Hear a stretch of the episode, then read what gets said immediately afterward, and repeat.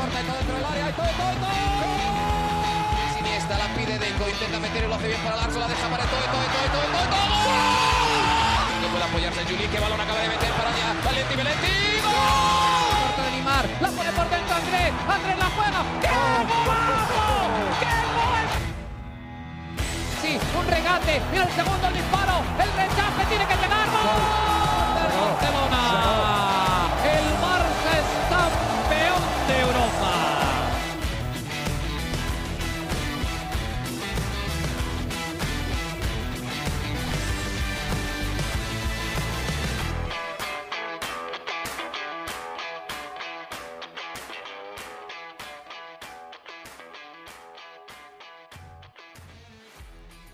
¿Qué tal amigos de ADN Barça? Bienvenidos a una nueva edición de nuestro podcast. Hoy con el análisis post partido después del Barça 5, Antwerp 0 de la primera eh, ronda, del primer partido de la ronda regular de la fase de grupos de la Liga de Campeones de Europa. Hoy para este análisis contamos con la presencia de Mariana Guzmán que nos está acompañando para hablar de este partido goleada, segunda goleada consecutiva del Fútbol Club Barcelona eh, en casa 5 a 0 y bueno, muchas eh, sensaciones bonitas, el debut histórico de Lamin Yamal, la producción goleadora y quizás vamos a tener que retractarnos ya tan rápido de lo que habíamos dicho de Joao Félix, ya veremos, ya veremos, todavía es temprano en la temporada, de eso y mucho más hoy en ADN Barça Podcast. ¿Cómo estás, Mariana? Bienvenida a esta reacción post partido.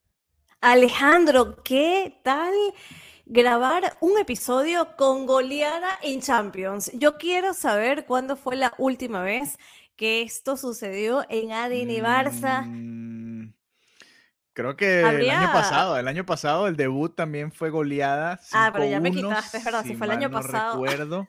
Pero, pero a ver, fue, fue empezando igual, porque me recuerdo que fue triplete de Lewandowski. Qué buena memoria tienes, eh, Alejandro. pero después de ahí, en Champions no nos fue muy bien. Bueno, creo que ganaron 2-4, pero ya estaba eliminado el equipo y cualquier cosa, ¿no?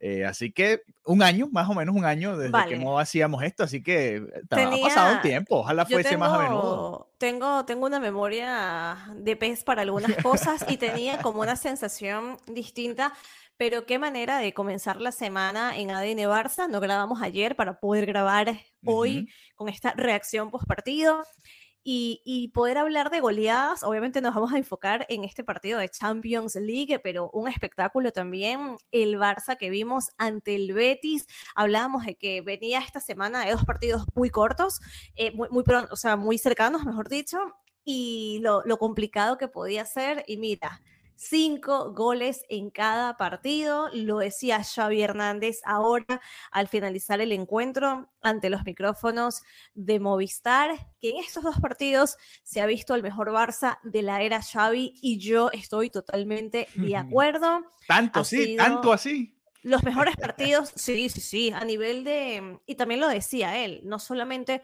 por el resultado estoy contento, sino también por el juego, que era algo Sí. que yo te decía y lo decía en los episodios anteriores, no me está convenciendo, no tiene brillo este equipo y hoy puedo decir que siento exactamente lo opuesto. Este equipo tiene fútbol, es un equipo que es eficaz y que además disfrutas, disfrutas de verlo eh, de verlos jugar y, mm, como decía, como ya lo veía en redes, fútbol champán. Así que como cuando uno se queja, uno se- cuando nos quejamos, Alejandro, nos quejamos. Pero sí. cuando hay que decir qué buen partido ha hecho el equipo, también, por supuesto, lo tenemos que celebrar. Así que yo, yo estoy muy contenta y, y sorprendida mm, para, para bien, ¿no? Por la manera en la que los Joao se han integrado en este equipo, ¿no? Parece que tuvieran muchísimo más tiempo trabajando, entrenando con Xavi Hernández y, y ha sido básicamente algo absolutamente idílico. Joao Cancelo ya lleva cuatro partidos, ha hecho asistencias, Eh, eh, perdón, que Joao Félix lleva, exacto, y Joao Cancelo también ha hecho un espectáculo de partido. Entonces, eh, ¿qué, qué más podemos pedirle, no? ¿Qué más podemos pedirle a, a los Joao?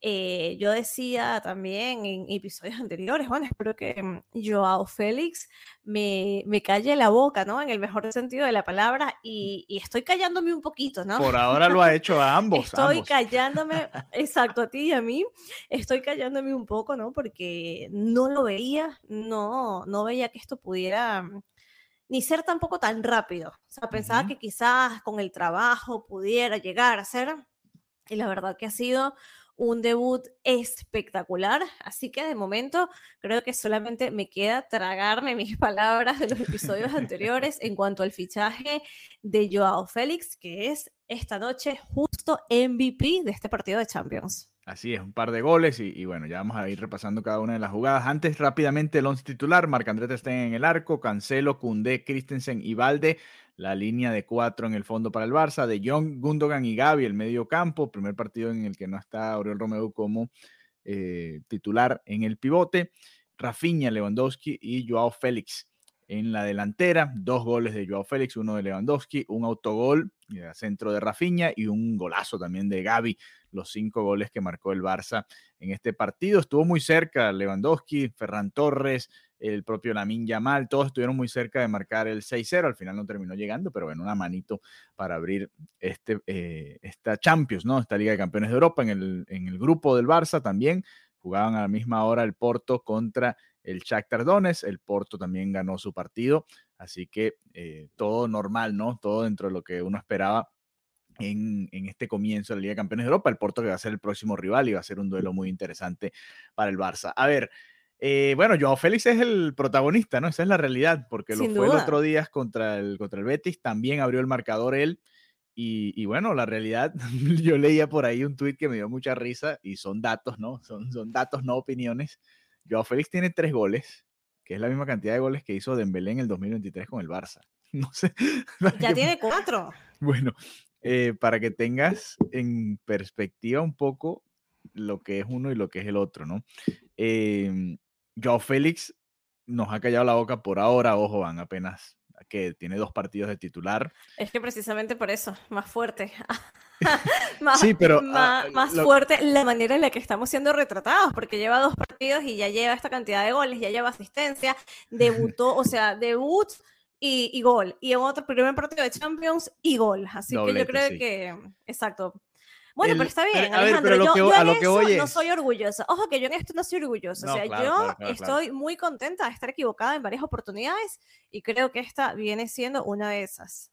Sí, no, no, yo estoy de acuerdo. Eh, estoy muy contento de que haya estado equivocado. Por lo menos hasta ahora lo que digo es que van apenas dos partidos, ¿no? Todavía, qué sé yo, un clásico, un partido en octavos de final, en otras instancias, ¿no? Todavía eh, no han llegado esos partidos tan duros de la temporada, pero obviamente lo primero, lo que estamos viendo ahora es espectacular y por supuesto eh, para destacar, ¿no? Los goles y no solo los goles, porque creo que más allá de la goleada, porque el año pasado también la vimos, yo creo que el equipo demostró hoy esa hambre, ¿no? ¿Hace cuánto? Quizás esa es la sensación que tienes, Mariana. El, el, hambre de ir a, comerte el rival aunque estés goleando, ¿no? Se perdió un poco con el 3 a 0 en la primera mitad, como que el Barça le bajó dos revoluciones, pero empezando el segundo tiempo vimos otra vez ese equipo. Y, creo que eso es lo que quiere un poquito la afición, ¿no? lo que nos gusta ver a nosotros, un Barça que vaya, obviamente no al 100% cuando estás goleando 5 a 0 en casa y tienes otro partido el fin de semana, pero que sí sigue intentándolo, ¿no? Y, lo vimos, vimos ese Barça que fue incisivo, más allá de los primeros minutos en los que el rival, yo pensé que venía a encerrarse todo el partido y la realidad es que este equipo salió a jugar mucho más de lo que yo pensaba y eso también abrió un poquito más la puerta, ¿no? Al Fútbol Club Barcelona, pero todo, todo crédito para el Barça que, a ver, este equipo eh, que salió hoy es prácticamente el 11 de gala del Fútbol Club Barcelona, ¿no? Si, si te pones a ver es, probablemente el mejor 11. Obviamente está Pedri lesionado y eso también ha permitido que la transición o la, inserción de, de, Joao Félix en el 11 titular sea mucho más sencilla porque no tienes que decidir, ¿no? A quién dejar por fuera, Gundogan, Pedri o Gaby para que entre Joao Félix, si es que esa es la idea, ¿no? Y, bueno, ya después más adelante cuando se recupere Pedri veremos cómo lo va manejando Xavi, pero en este momento este es el 11 de gala que tiene el Fútbol Club Barcelona, ¿no? Eh, hablábamos mucho y, conversábamos sobre la posibilidad de que la Yamal o Rafinha y quién podía ser el titular, pero la realidad es que el que tiene más experiencia es Rafinha y, y para este tipo de partidos es muy probable que lo veamos a él, ¿no? Al brasileño. Y, bueno, y después como entró también en la segunda mitad la Minja Mal, que por poco estuvo muy cerca otra vez. Le cuesta mucho hacer gol con el Barça, ¿no? Está ahí cerquita, cerquita, cerquita. Esa parte que ya es suerte. Yo creo que ha tenido, ha tenido como 10 ocasiones que es casi gol, casi gol con el Barça. Y, Totalmente. queda muy cerca. Pero en líneas generales, partido perfecto, ¿no? ¿Qué más puedes pedir? Eh, bueno, la puede pedir un gol, pero independientemente de, esto que en cualquier momento llegará, que es eh, un hito, ¿no? el jugador más joven de debutar en Champions en, en la historia del Fútbol Club Barcelona y el segundo en la historia. Wow. Entonces, increíble que, mm, que cada vez que también eh, sale la Min Yamal, da, da gusto. Vemos, lo vemos hacer cosas, ¿no? Yo creo que no hay ningún partido en el que diga, mm, bueno, no, no me ha gustado lo que ha hecho. Es un jugador que, mm, que sale con, con, esas ganas, con esa actitud, y, y, lo que está haciendo es simplemente espectacular. No sé, Alejandro, ¿hay algo que no te haya gustado este partido? Porque a mí me encantó. O sea, hubo, hubo em. casi, que, casi que para todos. No, no, la verdad, a mí algo que no me gusta del Barça, y aquí estoy siendo picky, como dicen los americanos, es que con el 3 a 0 como que eh, bajaron las revoluciones y como que ya, el partido está definido. Cuando iban apenas 30 minutos, 25 minutos, no ya te voy a decir, el gol fue al, el, de, el autogol de, que fue el tercer gol del Barça, fue al minuto 22. A ver, estás, en, estás en, la, en un cuarto del partido, sigue jugando, ¿no? A la misma intensidad. Eh, ahí eh, son, son ese tipo de cosas que no me gustan, pero obviamente estás ganando 3 a 0, lo entiendo perfectamente porque... Pero luego metieron dos más. Sí, no, pero hablo de esos minutos del, del final de la primera mitad, esos últimos 20 ah, minutos que como que bajaron las revoluciones y no fue el mismo equipo. Pero lo entiendo porque es normal, ya estás ganando 3-0, el partido está prácticamente definido, aunque falte mucho, y entiendo que es algo natural, pero de resto creo que todo fue perfecto, ¿no? No, no recuerdo un mal momento del Barça. Eh, hasta Ter Stegen tuvo un par de tajadas, aunque la jugada no valía. Creo que, todo perfecto por, por el Barça, simplemente lo como tú decías, ¿no? La Minja Mal y ojalá hubiese podido hacer ese gol para, para también hacer historia en ese sentido, ¿no? Convertirse en más personal para él. Eh, y te quería preguntar. todo muy bien, todo muy tranquilo, todo muy bonito. te, quería, te quería preguntar eh, si, si también coincides en la declaración de Xavi de que estos han sido los mejores partidos desde que él es el entrenador del equipo en, en esta era, ¿no? En este, en este periodo, si de repente recuerdas a un Barça quizás más vistoso o que se entendiera también, porque yo eh, de momento estoy bastante alineada con lo que decía Xavi Hernández. No sé si de repente tienes algún otro partido en mente donde digas, no, este partido también demuestra mucho lo que es el ADN Barça. Yo creo que el rival depende, o sea, este, este análisis depende mucho del rival que tengas enfrente y yo me voy a ir con la final de la Supercopa contra el Madrid esa que termina siendo un 3-1, pero que pudo haber sido un 4-0, realmente 4-5-0, porque el Barça fue muy superior al Real Madrid, le pasó por encima en una final, que el Madrid no pierde muchas finales, y yo me voy a quedar con ese partido antes que estos del, comienzo de la temporada, em, por el rival, por el rival, por la instancia en la que en la que se dio esta goleada, ¿no? Bueno, esta goleada no fue un 3-1, pero Benzema marcó el, el, gol del descuento en los minutos finales, ¿no? en mi mente fue una goleada, porque iba 3-0 y, y ya el Barça, el Barça pudo haber hecho más. Yo creo que me quedo con ese partido, pero, pero entiendo a Xavi, ¿no? Porque es un momento de, de mucha vistosidad de juego, muchas ocasiones de gol, cómo ha cambiado la cara la entrada de, de Joao, como tú decías, Joao Félix y Joao Cancelo, porque en los primeros partidos al Barça le costaba, ¿no? Parecía que Lewandowski estaba como solo, muy solo en el área, cuando él salía del área como que no había gente cerca.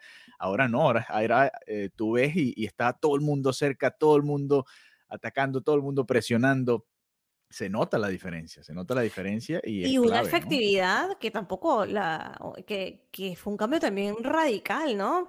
Porque de repente era bueno, ¿cuántas veces, cuántos intentos tenía que tener el Fútbol Club Barcelona para llegar al gol? Entonces, básicamente ha sido la llegada de estos dos jugadores y, y que se cambiara totalmente la película. También, por supuesto, hablaba de, de, de, Gundogan, ¿no? De, lo que significa que, que venga de, estar trabajando con, Pep Guardiola, ¿no? Y lo comentaba también Xavi, decía, claro, es que yo no le tengo que explicar a Gundogan lo que tiene que hacer.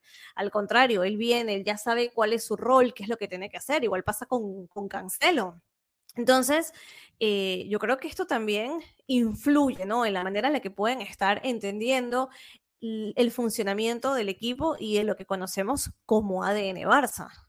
Sí, y además un equipo creo que creo que es un poquito más directo, ¿no? Que, que va más a, buscar el área y, y, da menos vueltas, ¿no? Da menos, es menos, mucho menos rodeos. También los rivales lo han permitido. Y, y, aquí quiero, quiero ser un poquito mesurado con respecto al análisis, porque obviamente estamos muy felices, golearon 5 a 0 y, y fueron muy superiores, pudieron ser 6-7, pero, pero eh, eh, también los rivales, por supuesto, lo, han permitido. El Barça, eh, hablando un poquito, volviendo a lo de la efectividad, cinco goles, nueve disparos entre los tres palos, para que tengas una idea de lo efectivo que fue el, Barça el día de hoy. Por ejemplo, en otro partido hoy que se jugó en la Champions, el City terminó perdiendo la primera mitad, pese a que tuvo veintitantos disparos. El rival solo tuvo uno y estaba perdiendo ese partido 0-1. A veces el fútbol es así. ¿Y cuántas veces el año pasado no decíamos este es el Barça de Xavi, que es el Barça de los 1 a 0, pero porque el Barça no era efectivo también, ¿no? Totalmente. Fallaba muchas la. La pregunta de los periodistas era otra victoria por la mínima, otra victoria por la mínima. Y cuando querían atacar a, Xavi, independientemente de que ganara, iban a ese punto, ¿no? A lo que le costaba al Fútbol Club Barcelona anotar un gol. Sí, sí, no, no. Es que, a ver, obviamente el Barça eh, el año pasado era más eh, un equipo que dependía más de su defensa que este Barça, de, por lo menos hasta ahora, aunque ha tenido los últimos dos partidos en cero. Eh, pero la realidad es que este Barça pareciera más una amenaza ofensiva, ¿no? Un equipo que, que, te puede que te puede golear y que te puede apabullar ofensivamente, que es la que no daba la sensación en, en muchos partidos de la temporada pasada, ¿no? Eran partidos complicados, cerrados, sin tantas ocasiones y cuando había ocasiones al Barça le costaba. Eh, bueno, Dembélé es la descripción perfecta de, esto, ¿no? Crear mucha sensación de peligro, pero no tanto gol. Sí, sí, sí. Eh, y, esa es la realidad, ¿no? Eh, el propio Ferran Torres lo vivió en su momento también. Era un jugador que llegaba muchas veces al área, estaba presente en el área, tenía las ocasiones, los valores no entraban. Griezmann también le pasó en su momento. O sea, no, no, es, solo, no es solo algo de, de este Barça o de Dembélé nada más, para que no crean que esto es puro anti-Dembélé. Son momentos que, que, viven los jugadores, los equipos, lo que sea. Eh, y este Barça pareciera mucho más efectivo y, y que está mucho más eh, no sé, en un romance con el gol, puede ser. Vamos a ver cómo le va el fin de semana con el Celta de Vigo, sí, sí. Romance, romance con el gol y también un idilio amoroso entre el Barça y Joao Félix, porque también hay que decir que la gente en el estadio estaba intensa con, con el jugador portugués, con sus goles, y, se repite, ¿no? No solamente en este partido, sino también ante el Betis. Así que también hay un idilio. Ha nacido una, una nueva relación entre la, entre la grada y Joao Félix, que esto también es súper, súper clave, esta conexión con, en el estadio, ¿no? Además, un estadio que hoy tuvo una, una, buena asistencia, pero que también veníamos con esta situación de lo complicado que era subir hasta Montjuic. O sea, yo creo que estas cosas son súper importantes porque es como, miren, suban hasta acá, que va a valer la pena y que también vuelva a, a sentirse. Eh, obviamente no es lo mismo que en el Camp Nou, porque yo creo que el Camp Nou tiene una energía espectacular, muy, muy única al Camp Nou. No, no quiero pedir que se traslade eso, porque el estadio y todo tiene muchísimo que ver, pero que se vuelva a sentir a, la afición de verdad que está presente, ¿no? Y, te hago un comentario antes de, antes de que me, digan algo en las redes, porque el, fin de semana estuve en Madrid eh, haciendo cosas, paseando, etc. ¿Fuiste al Santiago Bernabéu? Exactamente, y fui al Santiago Bernabéu. ¿Qué tal? ¿Qué tal luce por dentro? Fui a ver el, el partido. ¿Pero habías ido antes? Sí, sí, yo he ido ah, como aficionada, he ido como, para que para que hagas la comparación, ¿no? Del antes y el después. Exacto, fui como aficionada y como periodista y en esta oportunidad no, no fui trabajando, o sea, fui a, más que todo como a curiosear, ¿no? Porque tenía mucha tenía mucha expectativa, había como muchísimo hype con todo el tema del estadio, luego comenzaron a salir varios memes de lo que te, lo que te, lo que te pides en AliExpress, lo que te llega, la gente como burlándose un poco de que se veía muy diferente a lo que se había planteado. Y mira, te voy a ser sincera, obviamente es un estadio eh, muy bonito, es un estadio que, que, está pensado para el gran fútbol mundial sí se ven cambios, obviamente, o sea, por afuera está totalmente cambiado, por dentro hay ampliaciones, hay mejoras, el estadio está bastante bien, todavía como sabemos no está terminado, pero bueno, también como que me había hecho tanto, tanta expectativa, ¿no? Por todo lo que se veía, o sea, me acuerdo del video cuando vi lo del césped y era como, wow, qué, espectáculo, qué, mm, qué genial. Y bueno, la verdad está bastante bien, pero no sé, como que quizás no era el partido más intenso, tal, pero la afición la sentí normal, no sé.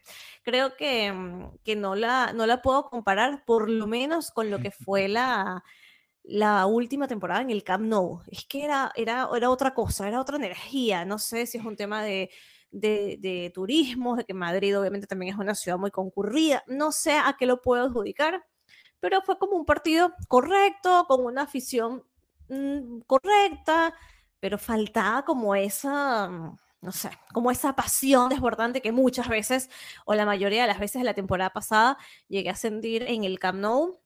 Así que nada, lo que sea era pensar como, bueno, vamos a ver cuando ya el Camp Nou esté listo, más avanzado, cómo pueden volver como a competir, ¿no? Inclusive a nivel de estadios, porque obviamente ya el Camp Nou se había quedado como muy antiguo, con muchísima necesidad de un mantenimiento intensivo, que se veía que, que le faltaba ese cariño, ¿no?